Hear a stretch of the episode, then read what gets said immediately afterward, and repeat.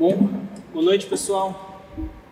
Aqui no nosso tempo ah, diferente de isolamento social, a gente chega mais um domingo, mais um domingo que tem um, um significado diferente dos outros que a gente está passando, que independente das circunstâncias, a gente chega ao domingo que é tradicionalmente conhecido como a Páscoa, a Páscoa que celebra a ressurreição, a morte e a ressurreição do Senhor Jesus. Ontem a gente teve uma experiência muito interessante que uma, uma pessoa da igreja, uma família da igreja, mandou mensagem no WhatsApp e falou assim, viu, desce aqui no portão, porque a gente tá, tá aqui. Eu falei, nossa, fazia muito tempo que a gente não se via, algumas semanas. E eles tinham trazido de surpresa para os meninos e para a gente alguns algumas coisinhas, umas guloseimas de Páscoa.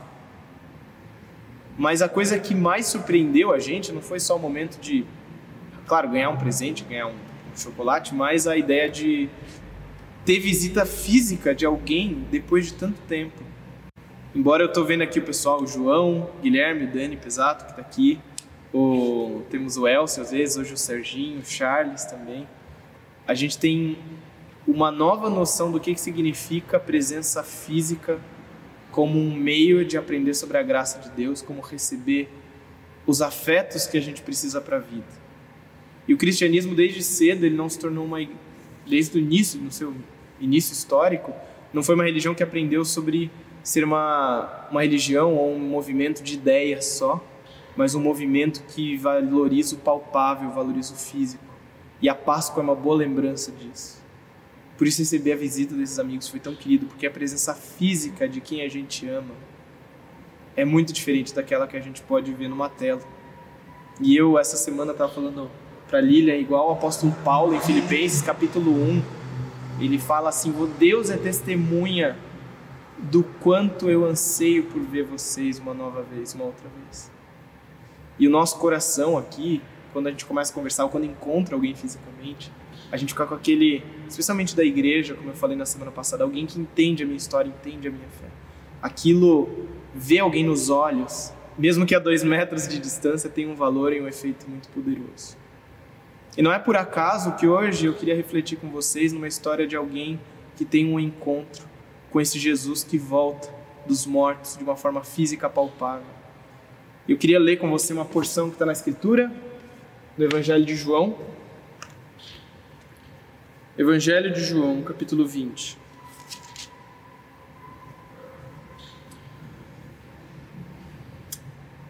Então, Evangelho segundo João, capítulo 20, versículo 10 ao 18, diz assim: Os discípulos voltaram para casa. Maria, porém, ficou à entrada do sepulcro, chorando.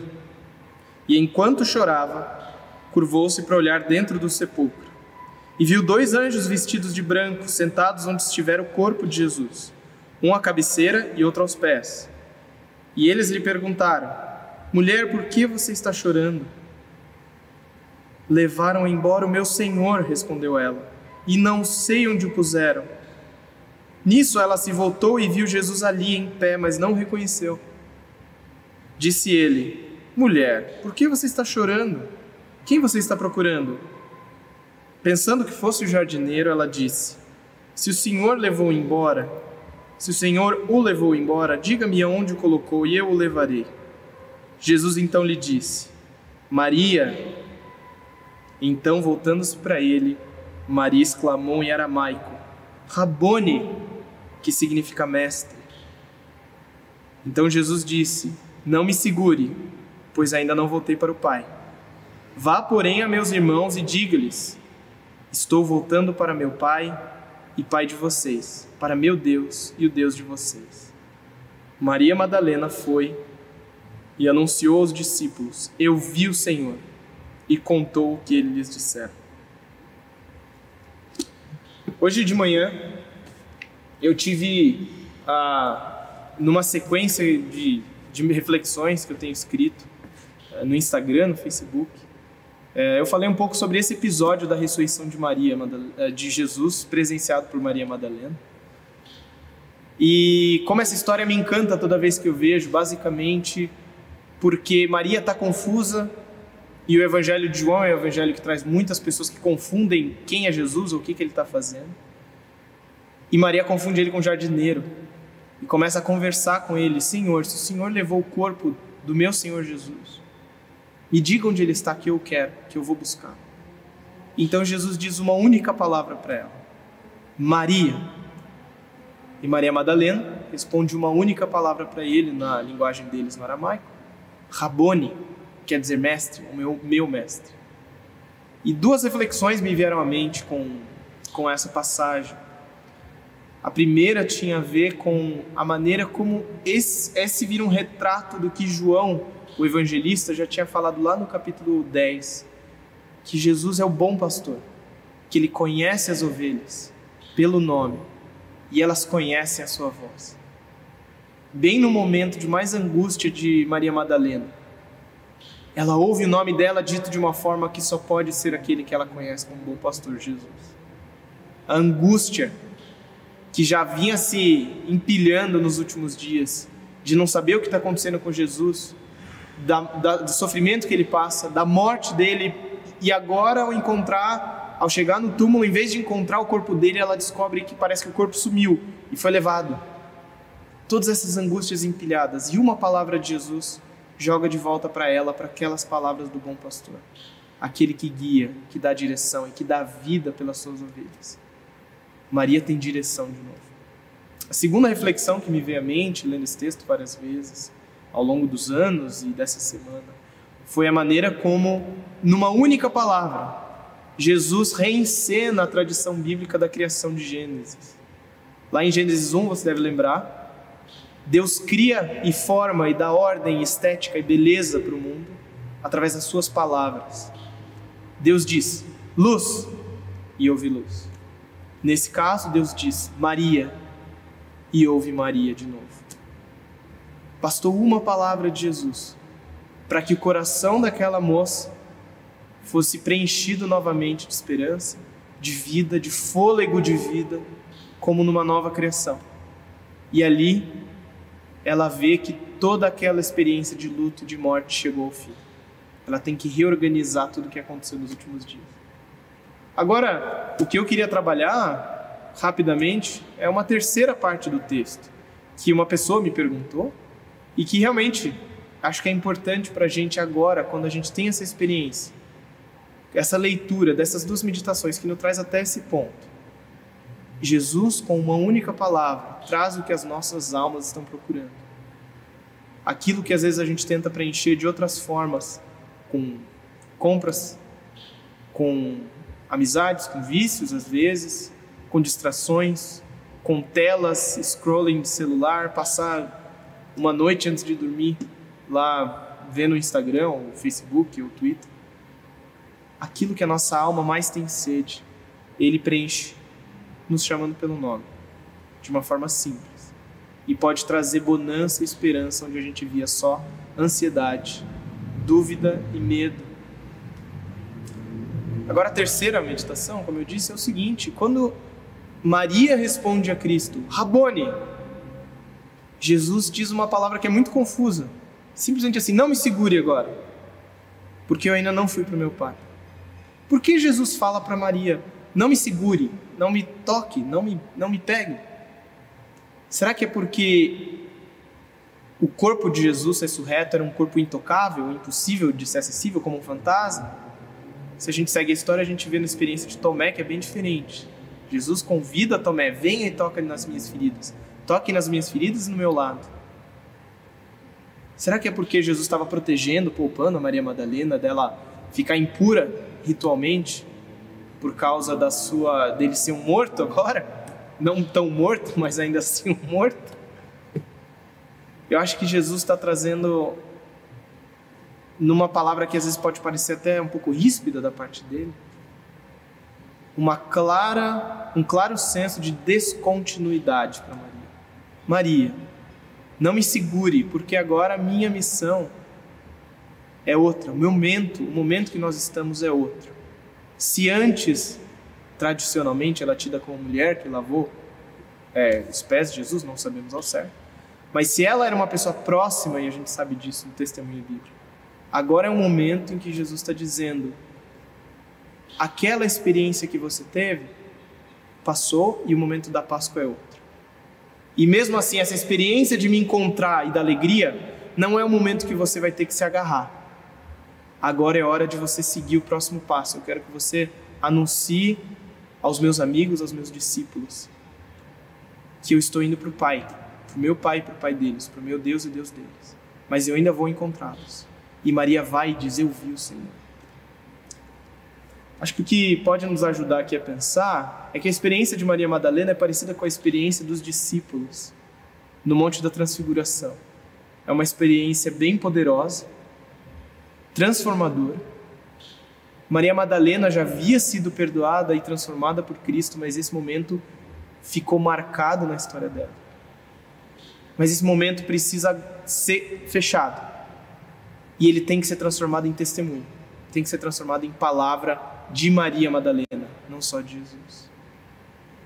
Assim como os discípulos falaram: Senhor, deixa que a gente faça uma tenda aqui para você, uma para Elias, uma para Moisés. E Jesus fala: Não, a minha missão é outra. Aqui Jesus fala para Maria: Não me segure, porque eu estou seguindo o curso de obediência ao meu Pai. Vá avisar os meus, os meus seguidores. E lá foi Maria. Eu e você somos lembrados na Páscoa que nós encontramos, não só no feriado, mas em diversas experiências que a gente passa na vida. Momentos transformadores com Cristo. Momentos em que a gente achou que não tinha mais saída para a nossa saúde, para a nossa saúde emocional, para o nosso emprego, para a nossa estabilidade, para o nosso próprio senso de vocação, para a maneira como a gente ia criar os nossos filhos, para gente como a gente ia guiar o nosso casamento. E Deus faz coisas maravilhosas e nós sabemos de pessoas aqui na nossa igreja que têm passado experiências incríveis do que Deus faz, do que Cristo faz, às vezes com uma única palavra, nos chamando pelo nome. Mas esses momentos, eles têm que ser transformados em testemunho, em palavra novamente. Nós podemos voltar a eles, recontá-los, viver a alegria daquilo mas nós não podemos agarrar Jesus e tentar confiná-lo àquela experiência, àquele momento. Intimista eu e ele. Aquilo tem que ser transformado e espiralar para algo maior do que eu e Cristo no meu quarto em oração. Se a gente pensa que Cristo realmente voltou dos mortos e vive e aparece a nós e vem a nós de uma forma presente, verdadeira e fiel, o que impede que eu e você arrisquemos a nossa reputação, o nosso tempo, a nossa energia em viver de acordo com o que Ele está nos ensinando, em sermos mais unidos com Ele, a ponto de estarmos reencenando e revivendo a vida dele aos olhos daqueles na nossa família, no nosso trabalho, a...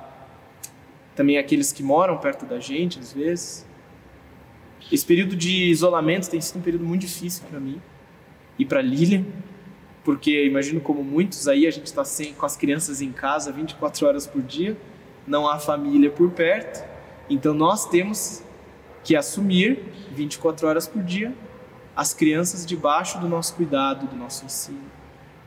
E nessas horas a gente percebe como acho que era o James Dobson que falava: você vê os seu, seus erros, seus pecados em duas pernas, correndo de um lado para o outro na casa. E aquilo irrita, e aí eu me irrito, e aquilo irrita as crianças, e aí o caos se instala. Mas o que que me impede de de fato falar, eu quero viver como Cristo na minha família, especialmente agora? Quais são as marcas que não estão bem saradas na minha história que eu não posso ver numa outra pessoa? Quais são as ansiedades de perder o controle? Quais são as ansiedades dos filhos que eu queria que eles fossem, que não estão sendo supridas? E o que eu preciso, e eu tenho orado e buscado isso, é: Senhor Jesus, chame-me pelo meu nome. Porque a minha possibilidade humana é uma possibilidade que acaba em morte, mas a sua possibilidade É uma possibilidade que atravessa a morte, o caos e traz nova vida. E eu quero que a minha vida tenha esse movimento.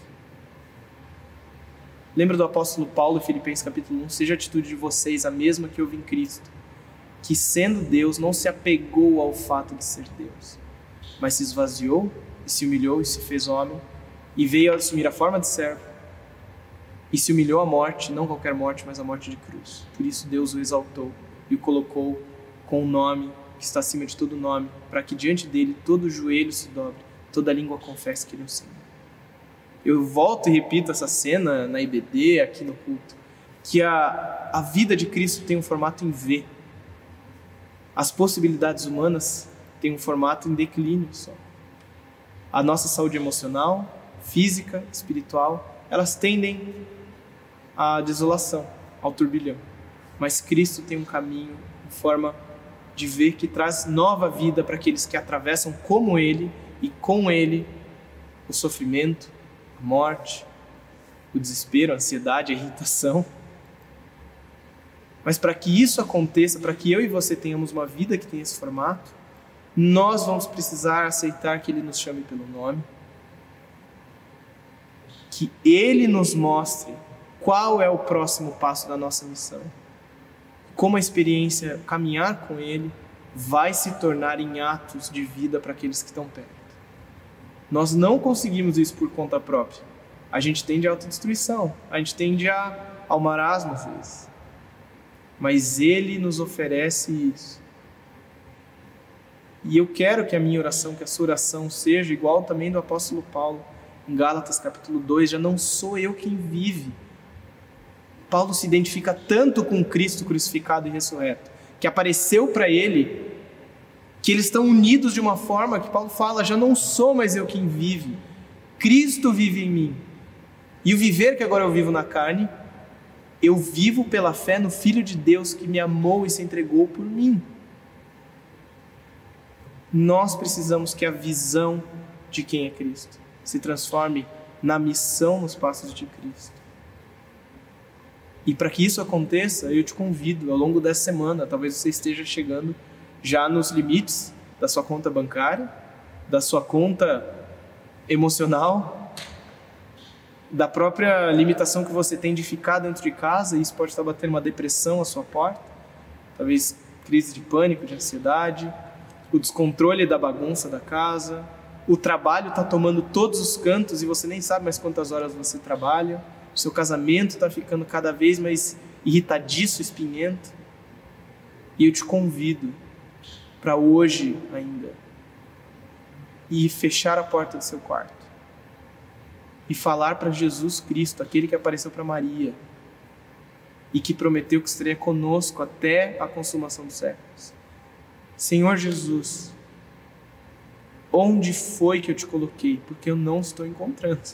Onde foi que eu coloquei? Quais coisas eu coloquei na sua frente? Quais as prioridades que são inexistentes para ser, serem colocadas à sua frente? Assim como Maria, a gente não consegue encontrar. Mas acredite, Ele pode estar mais perto do que você imagina. E fale com Ele.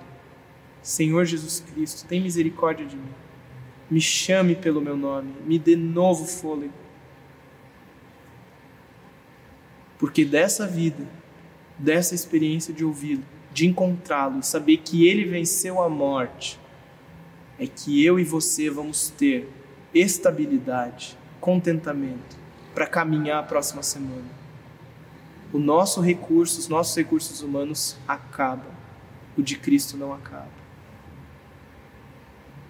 Então quero te convidar agora a baixar sua cabeça, aí na sua casa e orar comigo. Fale para Cristo. Talvez as coisas que tenham ficado para trás,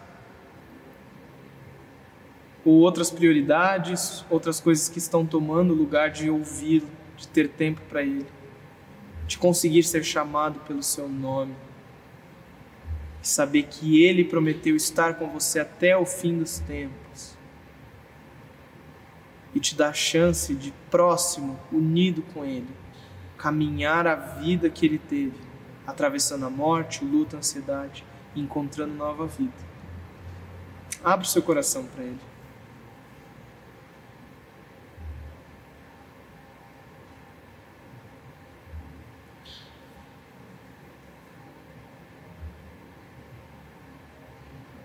Senhor Jesus, aquele que morreu, mas que ressuscitou. O Senhor não apenas traz esperança para nós, o Senhor é a nossa esperança. Nós precisamos que o Senhor esteja conosco ao longo dessa próxima semana. Nos dê o norte como um bom pastor. Nos traga fôlego de vida novo, como o Senhor fez com Maria, chamando ela pelo nome. Mas também nos ajude, a, a, através de ouvir o Senhor, fazer com que o nosso coração seja reerguido para andar contigo, seguir a missão que o Senhor está nos dando e como o Serginho falou, ser as tuas mãos, o teu corpo nesse mundo.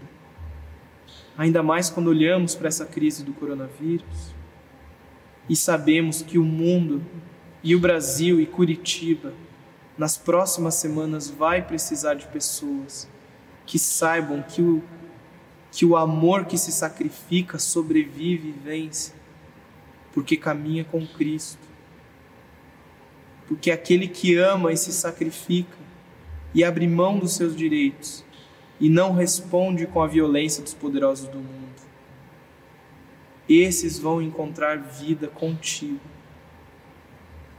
Nos ajude, ó Pai, a confiar nisso que está na tua palavra, receber de ti a força, a sabedoria para caminhar nos próximos dias e para todo da nossa vida. Pai. Nós pedimos isso, te agradecemos o nome santo de Jesus, aquele que morreu, ressuscitou e agora está à direita do Pai. É no nome dele que oramos. Amém.